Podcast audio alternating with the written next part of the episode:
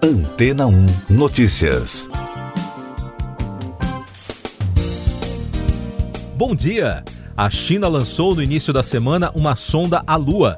É a primeira operação do tipo em mais de 40 anos. A Change 5 foi lançada do Centro de Lançamento Espacial Wenchang, na ilha de Hainan, no sul do país. Segundo a agência estatal Xinhua, o lançamento foi na madrugada de terça-feira, no horário de Brasília.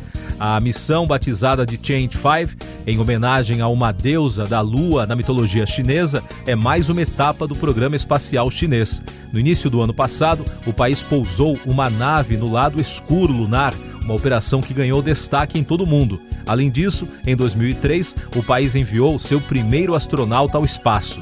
E as missões Chain 3 em 2013 e Change 4, lançada em 2018, já conseguiram pousar no satélite dois pequenos robôs de controle remoto, os chamados coelhos de Jade.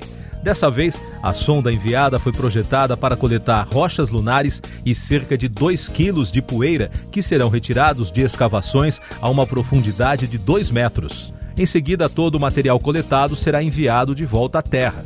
Segundo os cientistas, as amostras poderão ajudar a entender melhor a história da Lua. Essa é a primeira operação que tenta trazer rochas lunares desde 1976, quando a missão não tripulada Luna 24 foi realizada com sucesso pela então União Soviética. O governo chinês está investindo bilhões em seu programa espacial para alcançar Europa, Rússia e Estados Unidos.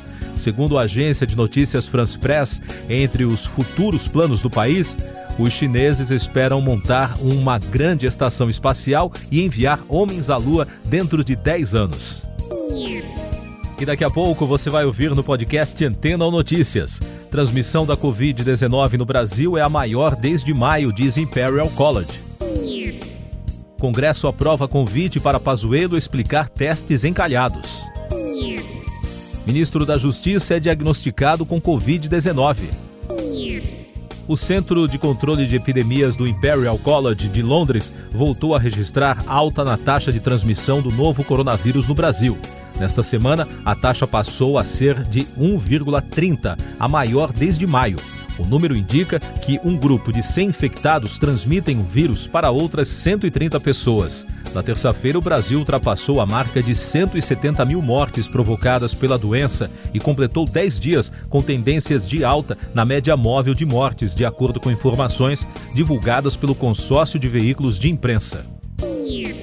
A comissão do Congresso que acompanha as ações de combate à pandemia do novo coronavírus aprovou o convite para que o ministro da Saúde, Eduardo Pazuello, explique as reuniões com laboratórios clínicos que desenvolvem vacinas contra a Covid-19 e por que o ministério não repassou para estados e municípios milhões de testes para diagnóstico do vírus. O ministro da Justiça e Segurança Pública, André Mendonça, está infectado pelo novo coronavírus, informou a assessoria do ministério na terça-feira. Segundo o comunicado, Mendonça está bem e permanecerá em isolamento em casa nas próximas semanas. Já chega a 13 o número de ministros do governo que receberam diagnóstico positivo para a Covid-19. Essas e outras notícias você ouve aqui na Antena 1. Oferecimento Água Rocha Branca.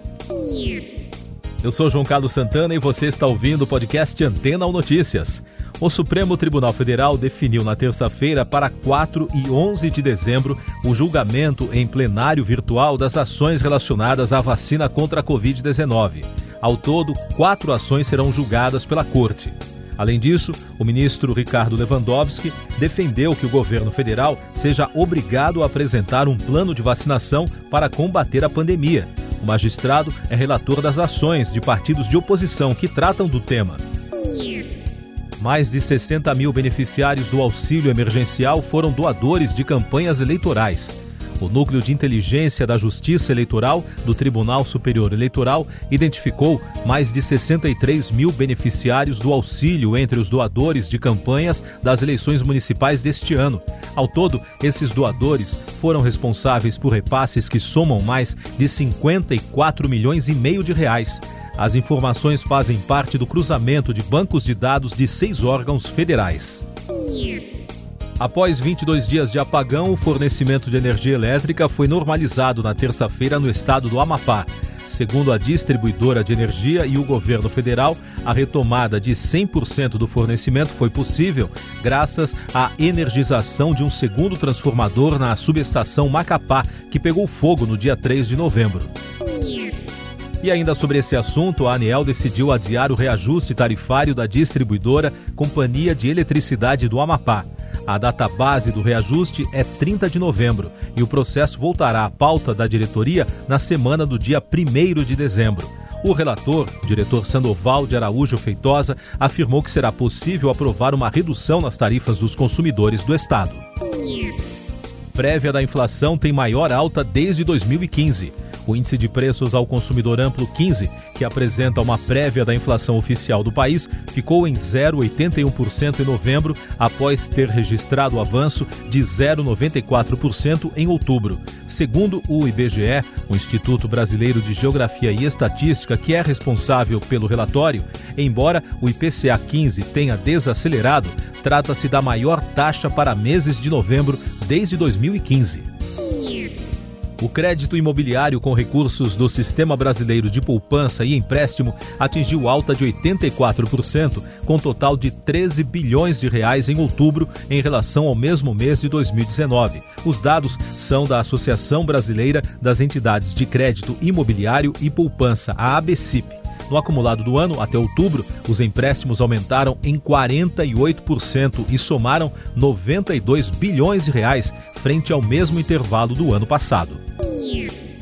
O mercado financeiro global repercutiu na terça-feira a autorização do presidente dos Estados Unidos Donald Trump para a transição de governo em um pregão de grande otimismo, levando ações a fortes altas e até o índice americano Dow Jones a um patamar recorde. No Brasil, o Ibovespa da Bolsa de Valores de São Paulo fechou em alta de 2,25% e o dólar recuou 1,06% a R$ 5,375.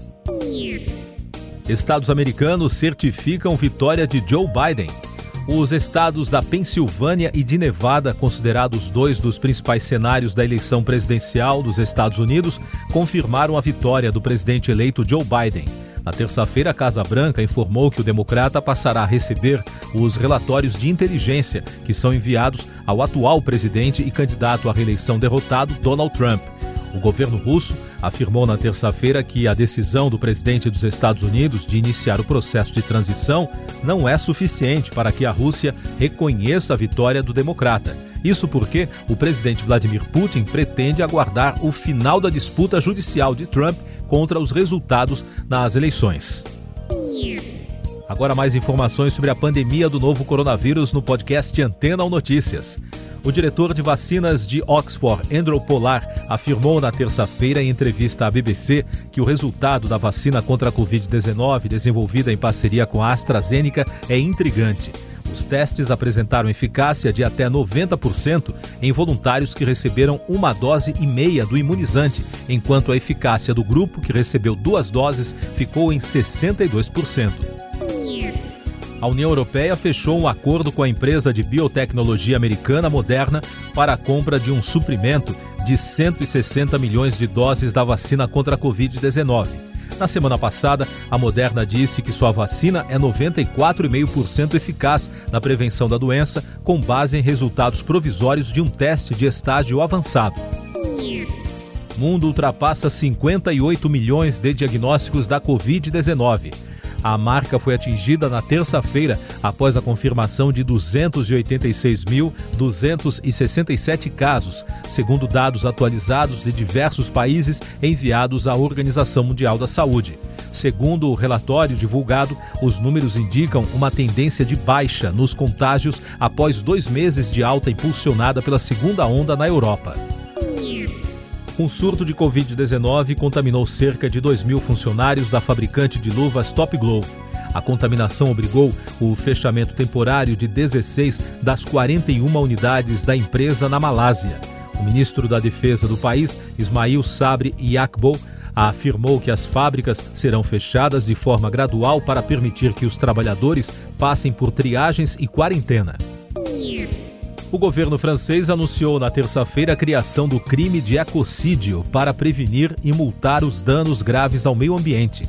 Segundo a ministra de Transição Ecológica, Bárbara Pompili, as condenações serão de 3 a 10 anos de prisão e as multas aplicadas oscilarão entre 375 mil e 4 milhões e meio de euros. Monolito misterioso é encontrado no deserto de Utah, nos Estados Unidos. O biólogo americano Brett Hutchins encontrou a estrutura de cerca de 3 metros e meio de altura fincada no solo do deserto, enquanto realizava um voo no local como parte de um estudo na região. Até o momento, as autoridades ainda não têm a menor ideia de quem levou a estrutura até o deserto. O Escritório de Segurança Aérea do Departamento de Segurança Pública do Estado afirmou que os investigadores estão tentando identificar a procedência do objeto. Em um comunicado, o departamento ressaltou de forma bem humorada que é ilegal a instalação de estruturas ou objetos de arte sem autorização em terras federais, não importa de que planeta você venha. O oficial aposentado da Marinha Americana, Vitor Vescovo, entrou para o livro dos recordes mundiais de 2021 como a primeira pessoa a estar mais vezes no ponto mais baixo da Terra. No total, Vescovo realizou oito visitas na depressão Challenger, localizada na Fossa das Marianas, no Oceano Pacífico. O grupo coreano BTS se tornou na terça-feira o primeiro conjunto musical de K-pop indicado ao Grammy. A boy band foi indicada ao prêmio de melhor performance de grupo ou duo pop pelo single Dynamite. No ano passado, o BTS se apresentou pela primeira vez no palco do evento. Os destaques nas categorias principais deste ano foram Beyoncé, Taylor Swift e Dua Lipa. Você confere agora os últimos destaques do podcast Antena Notícias, edição desta quarta-feira. O governador do Rio de Janeiro, em exercício, Cláudio Castro, anunciou que o estado vai criar métodos de testagem em massa para combater o aumento dos casos de mortes provocadas pela Covid-19. Por enquanto, ele descartou implementar novas medidas restritivas no estado. Um carro bateu nesta quarta-feira no portão do escritório da chanceler alemã Angela Merkel em Berlim. Até o momento, não há relatos de feridos. Um porta-voz do governo disse à Deutsche Welle que a chanceler e outros membros do gabinete não correram perigo em nenhum momento. E o Ministério da Economia da França confirmou nesta quarta-feira que o país aplicará um imposto sobre as grandes empresas do setor digital em 2020. A medida atingirá os gigantes da internet, como Google, Amazon, Facebook e Apple.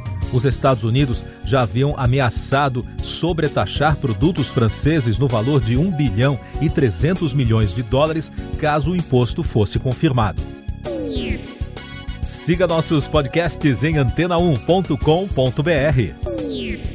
Este foi o resumo das notícias que foram ao ar hoje na Antena 1.